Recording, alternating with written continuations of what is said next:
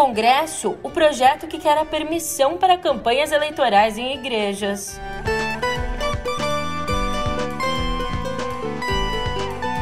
E o Brasil já soma mais de 3 milhões de crianças vacinadas contra o coronavírus com a primeira dose dos imunizantes.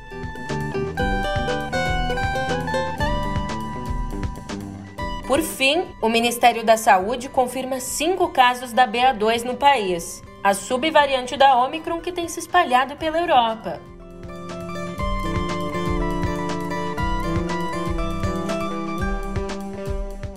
Um ótimo de uma ótima tarde, uma ótima noite para você. Eu sou a Julia Keck e vem cá. Como é que você tá, hein? Me diz aqui nesse começo de semana. Você já pensou como as eleições presidenciais desse ano seriam afetadas aí com uma permissão para que campanhas eleitorais aconteçam em igrejas? Então, agora você vai pensar sobre isso com a nossa conversa no pé do ouvido.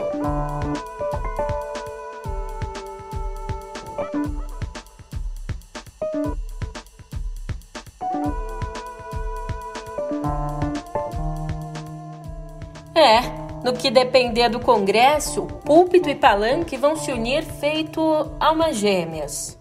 Ali no cerne do Código Eleitoral, ou na alma do Código Eleitoral, para não perder o trocadilho, Ainda em setembro, a Câmara aprovou e agora avança no Senado a permissão para que candidatos façam campanha em igrejas. A permissão se estende aí para campanhas feitas de forma presencial ou por vídeo. E isso desde que os candidatos não peçam votos para eles mesmos. Ou seja, o pastor pode pedir voto, um deputado, um vereador podem pedir voto para algum candidato à presidência, enfim. A relatora desse texto, que já foi aprovado na Câmara, a Margarete Coelho, pede que sejam aplicadas aos templos as mesmas regras das universidades, onde acontecem debates políticos e eleitorais. E ó, como você pode imaginar aí, a aprovação desse projeto tem sido aí bastante aguardada por partidários do presidente Jair Bolsonaro. Isso porque a aprovação promete dar o pontapé inicial a uma campanha intensa do presidente, especialmente em igrejas evangélicas.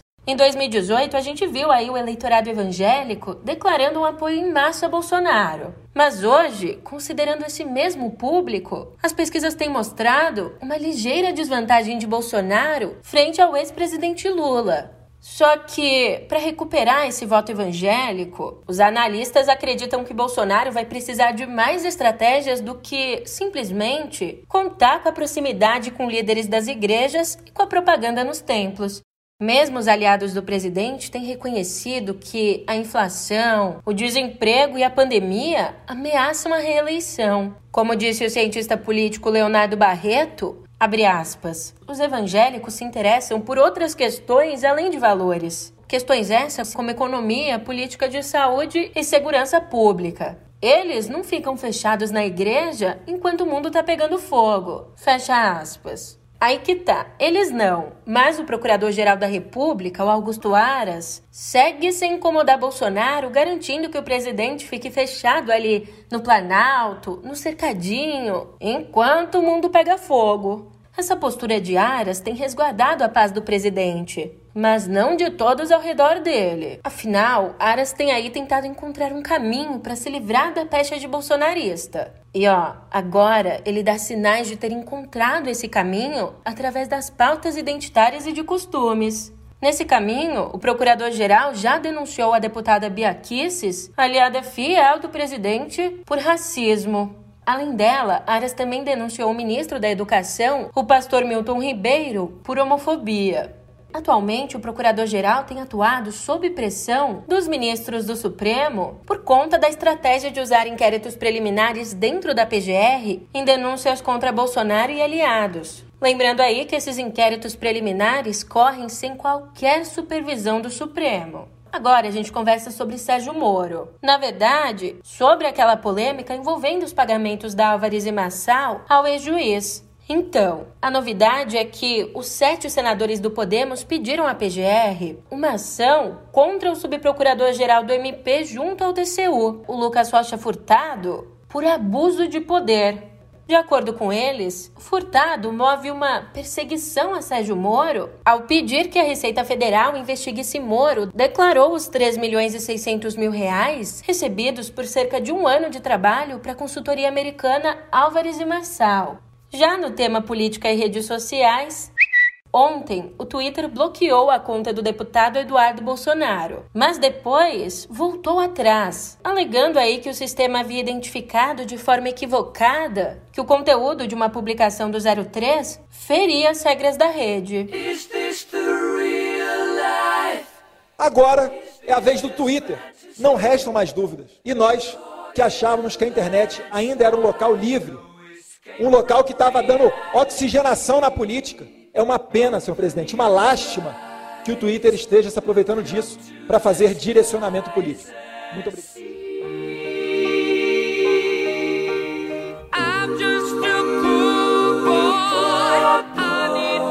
Vocês sacaram só essa interpretação digna de receber um Oscar.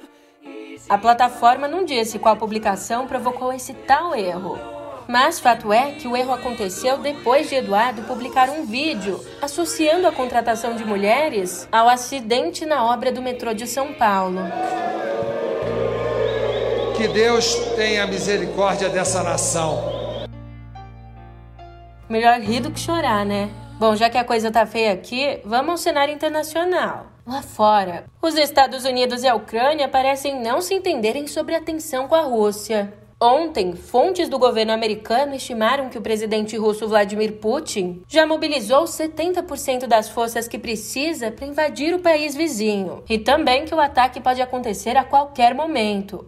Já o ministro das Relações Exteriores ucraniano pediu aí que as pessoas ignorassem previsões apocalípticas, acusando Washington e a mídia de alimentar o pânico. Olha só que notícia boa! Tá subindo o número de crianças vacinadas contra o coronavírus aqui no Brasil.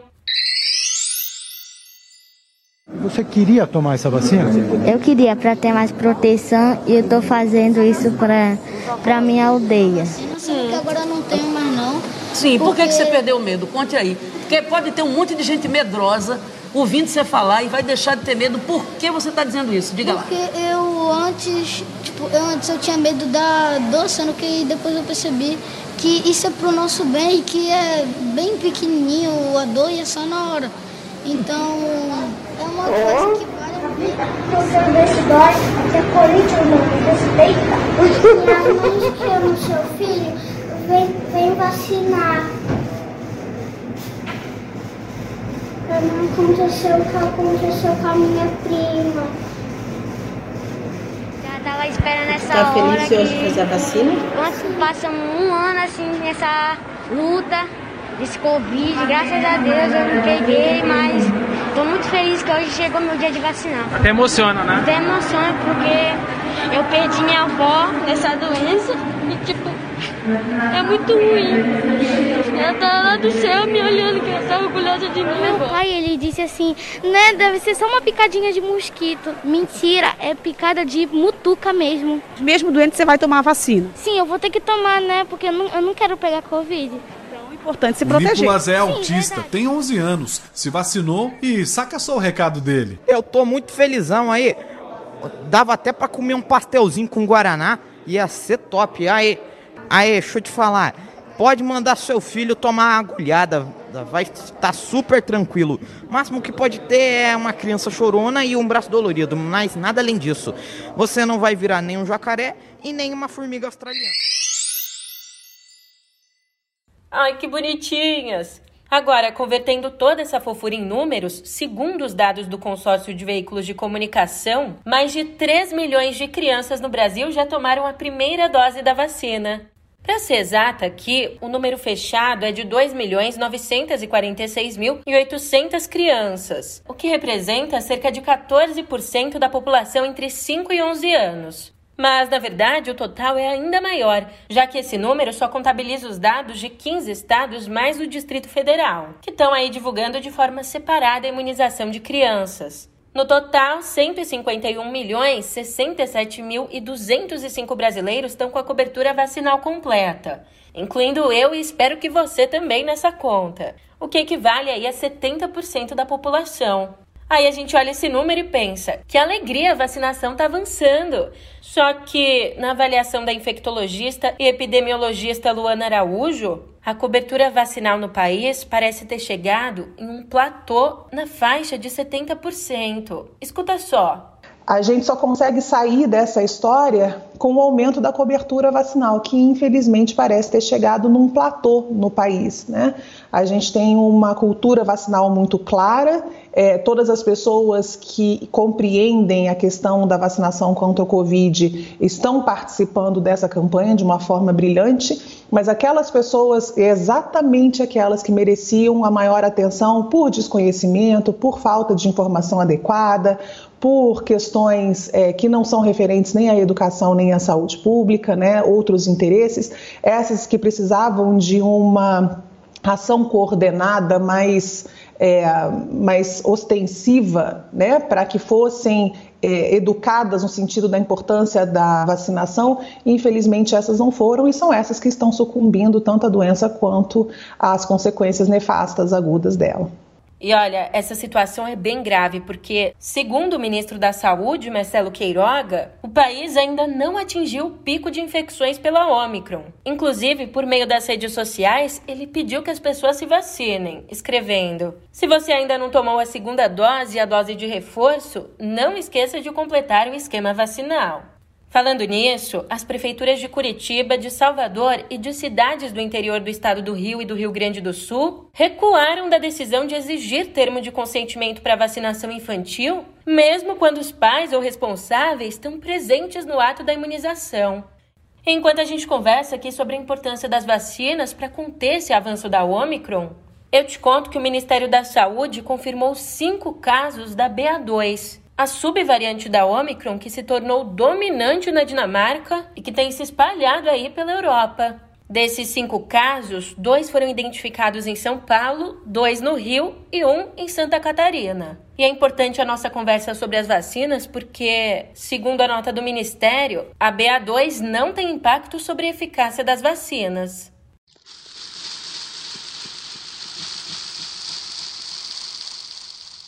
Mudando de assunto, a gente traz agora atualizações sobre o caso Moise.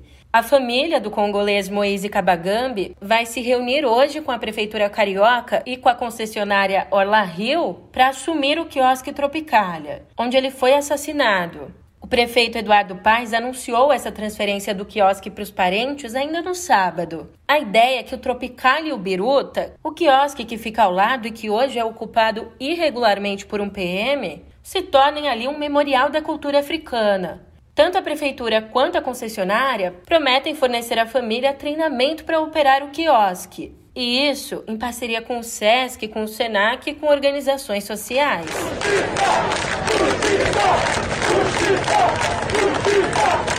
Bom, e no sábado, protestos pacíficos pediram justiça para Moise em pelo menos 12 capitais brasileiras e também em Berlim. Tropicala, asesino, tropicala, asesino, tropicala, asesino, tropicala, asesino, tropicala, asesino, tropicala, asesino.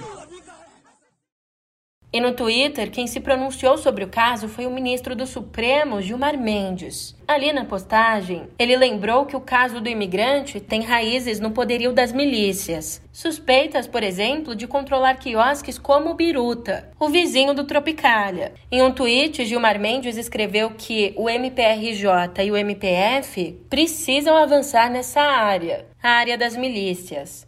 E, como bem lembrou o sociólogo José de Souza Martins, Todos os anos, pelo menos 11 pessoas são espancadas até a morte por grupos no Brasil.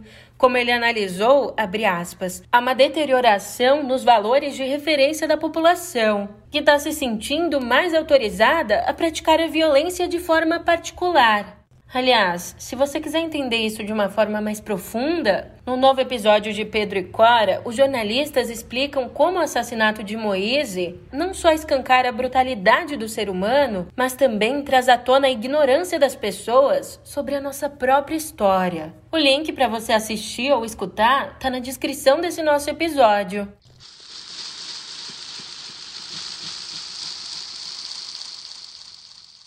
Agora, um outro tema muito, muito triste por aqui. A alta no preço do gás de cozinha tem deixado marcas na pele dos brasileiros. É, literalmente.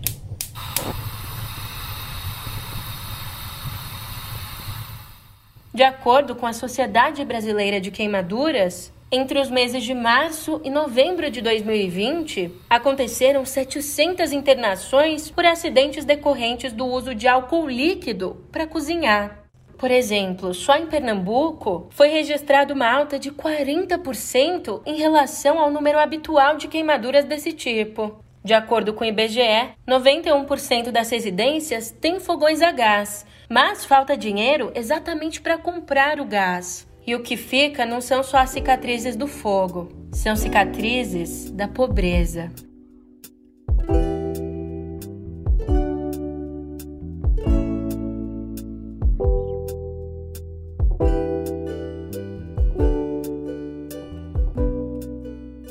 Aqui em Cultura, a nossa conversa começa de novo por ele, o Spotify. A plataforma continua aí tentando aplicar uma política de contenção de danos em relação ao podcast de Joe Rogan, contratado com exclusividade pela plataforma por 100 milhões de dólares. Nesse final de semana, foram tirados do ar pelo menos 103 episódios do The Joe Rogan Experience, só que todos esses episódios são anteriores à pandemia. Ou seja, não tem nenhuma relação com as entrevistas negacionistas feitas pelo apresentador que motivaram um boicote ao Spotify iniciado pelo músico canadense Neil Young. Because I'm still in love with you. I wanna see you dance again. Because I'm still in love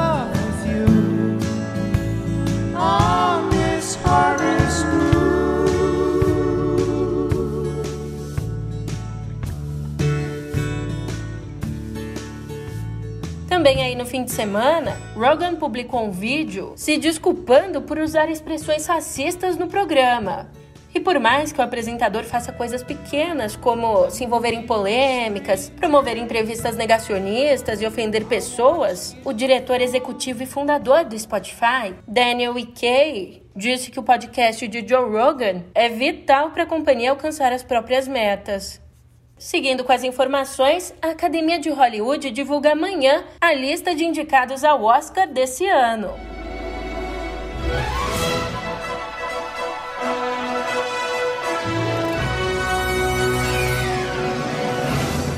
Só que a academia faz essa divulgação diante de um dilema. Por um lado, precisa se recuperar do fiasco do ano passado, que teve a pior audiência desde que a cerimônia começou a ser televisionada, em 1953. Bom, e para recuperar essa audiência, precisa atrair o público com a perspectiva de premiar filmes populares. Por outro lado, tem de manter a tradição de fortalecimento do cinema como forma de arte. E o problema é que, especialmente durante a pandemia, os dois mundos se separaram. O público mais velho, que normalmente prestigiaria filmes como Belfast, de Kenneth Branagh, ainda não voltou aos cinemas. Com isso, o longa Duna, de Denis Villeneuve, já disponível na HBO Max, é um forte candidato às indicações e também aos prêmios principais. Enquanto o Oscar se debruça sobre a audiência, o Sundance avançou sobre um tema espinhoso: a diferença de idade entre pares românticos. A gente meio que se acostumou a ver homens mais velhos com mulheres mais novas, mesmo quando esses casais beiravam o ridículo. Agora, diretores têm exposto os nossos preconceitos em filmes como Good Luck to You, Leo Grande, um longa de Sophie Hyde, onde a sempre maravilhosa Emma Thompson aos 62 anos, faz par com Daryl McCormack, de 29 anos.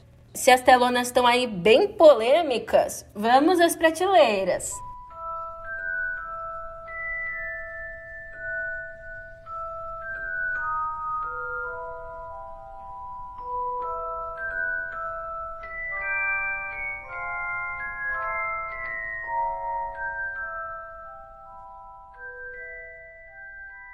Acontece que Harry Potter tá de cara nova. E essa cara nova é criação de um brasileiro. Aliás, a antiga também. as novas edições de luxo da série escrita por J.K. Rowling chegam às livrarias com centenas de ilustrações do mineiro Eduardo Lima. E dessa vez o desafio é duplo, porque além de lidar com a coisinha pequena que é um universo amado por milhões de pessoas, Eduardo Lima teve de deixar para trás concepções visuais que ele mesmo ajudou a criar. O Mira Lima, o estúdio dele da sócia Mira Furamina, é responsável por nada mais nada menos que praticamente toda a identidade visual da série, incluindo o spin-off Animais Fantásticos. Sobre isso, Lima diz que, abre aspas, desde o início, ele e Mira sabiam que não poderiam usar nada dos filmes, que tinha de ser uma nova visão dos livros, o que tem sido incrível.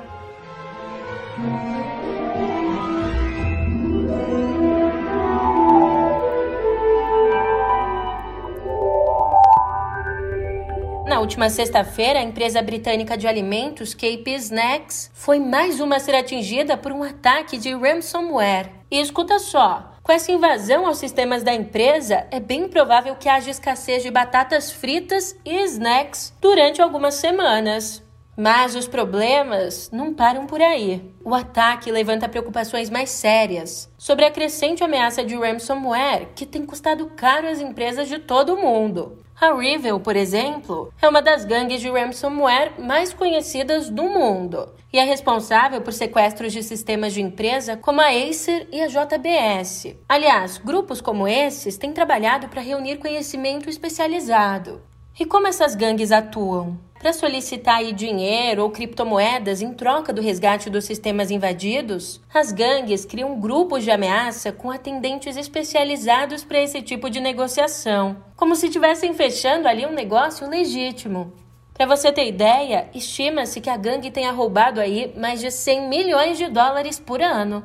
Mais uma notícia: no ano passado, mais de um bilhão de celulares foram vendidos pelo mundo. Segundo a Gartner, uma empresa de pesquisa em tecnologia que analisou as vendas de janeiro a setembro, esse número traz aí mais de 90 milhões de unidades a mais vendidas do que no mesmo período de 2020. Entre os smartphones mais populares estão os da Apple, com o iPhone 11 em destaque. Também aparecem aí entre os mais vendidos o Galaxy A51 da Samsung e a linha Redmi Note da chinesa Xiaomi.